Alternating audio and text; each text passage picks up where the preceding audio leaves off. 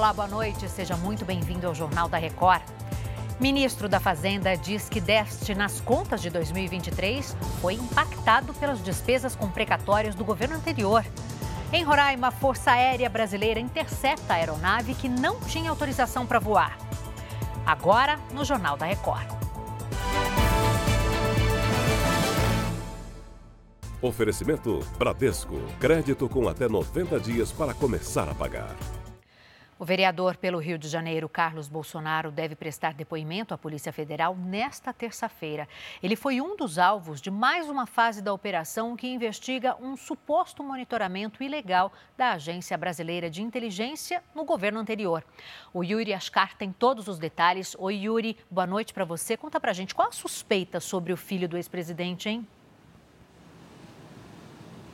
Boa noite, Adriana. Boa noite a todos. Carlos Bolsonaro é suspeito de montar uma ABIN paralela com uma equipe formada por policiais federais que usava recursos da agência para espionar autoridades e cidadãos comuns de maneira ilegal.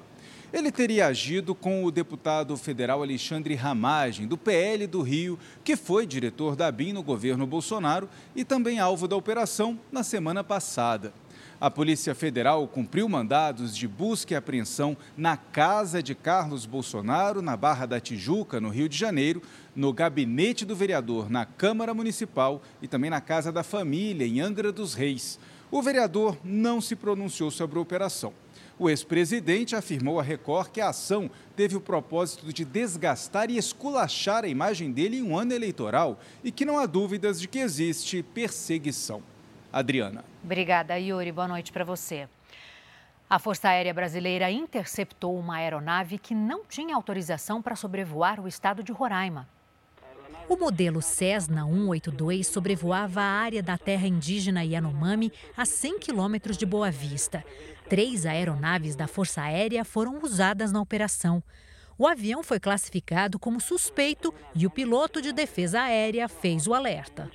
A sua aeronave está sendo interceptada pela Defesa Aérea para verificação de alguns dados de voo. Sem retorno, o piloto dá mais um aviso de prevenção. Por determinação da Defesa Aérea, a sua rota será modificada. Como o piloto suspeito descumpriu as ordens, foram disparados tiros de aviso. Para o cumprimento das determinações da Defesa Aérea, serão disparadas duas rajadas de tiro de aviso. Landing gear.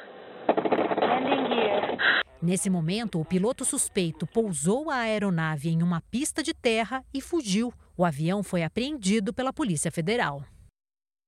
Os corpos das sete vítimas da queda de um avião no interior de Minas Gerais chegaram ao IML de Belo Horizonte para identificação. Boa noite, Virginia Nalon. Boa noite, Adriana. Os corpos vão passar por um processo de datiloscopia, que é o reconhecimento pela impressão digital.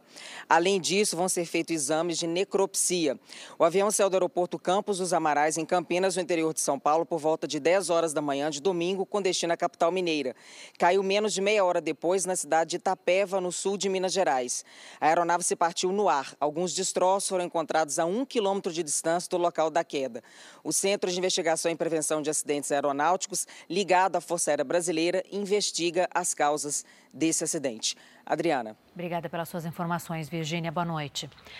As contas do governo federal registraram um déficit de 230 bilhões e 500 milhões de reais no ano passado. Os dados foram divulgados nesta segunda-feira pelo Tesouro Nacional. O déficit acontece quando os gastos do governo superam a arrecadação com impostos. O valor também supera as projeções do governo, que segue trabalhando aí com déficit zero em 2024. O ministro da Fazenda, Fernando Haddad, falou sobre o resultado negativo.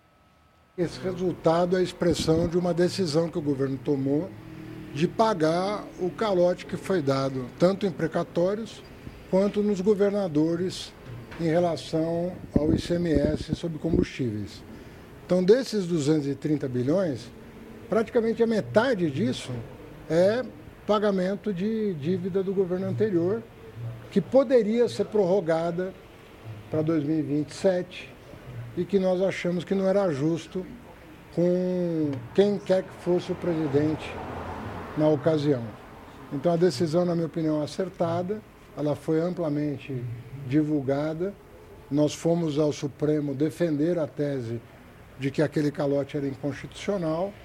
E eu penso que a opinião pública, formada e informada, deveria levar em consideração esse gesto do governo de colocar ordem nas contas no primeiro ano de governo.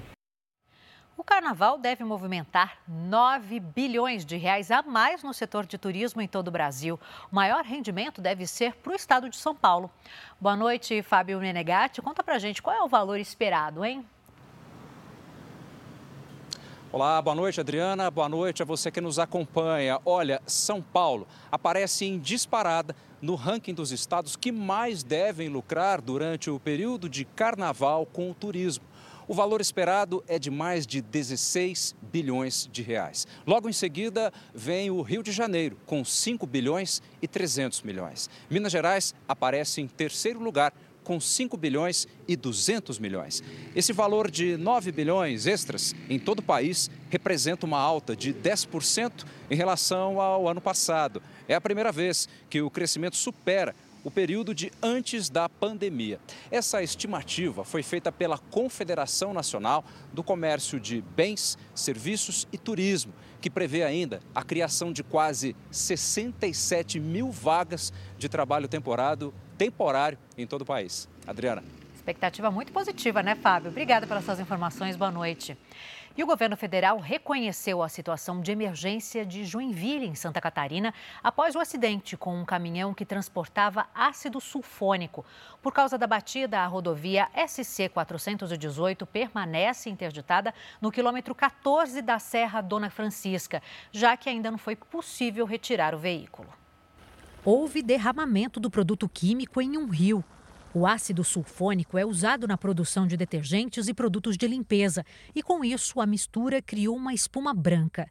Com o vazamento, a estação de tratamento de água do Cubatão, que atende a região, foi fechada preventivamente. Um gabinete de crise monitora a situação. Preocupados com a falta de abastecimento, moradores correram aos mercados para estocar água. A Polícia Civil instaurou um inquérito para investigar as causas do acidente. A principal hipótese é que o caminhão tenha tido uma falha nos freios. O motorista sofreu ferimentos leves. A Organização das Nações Unidas demitiu os funcionários suspeitos de terem participado dos ataques terroristas contra Israel. Uma investigação também foi aberta. Segundo um relatório israelense, pelo menos 13 trabalhadores teriam participado, direta ou indiretamente, das mortes e sequestros de 7 de outubro. Depois das denúncias, mais de 10 países suspenderam o financiamento à agência da ONU para refugiados palestinos. Futebol, o tetracampeão mundial Tafarel está de volta ao cargo de preparador de goleiros da seleção brasileira. Tafarel aceitou o convite do novo treinador do Brasil, Dorival Júnior, para voltar à seleção. O ex-goleiro já ocupou o cargo por oito anos entre 2014 e 2022. Os próximos jogos da seleção serão dois amistosos difíceis: contra a Inglaterra em Londres no dia 23 de março e contra a Espanha em Madrid três dias depois. Esse foi o Jornal da Record. Ouça essa e outras edições dos boletins JR 24 horas, agora também nas plataformas de áudio. Você fica agora com o programa Entre Linhas. Uma ótima noite.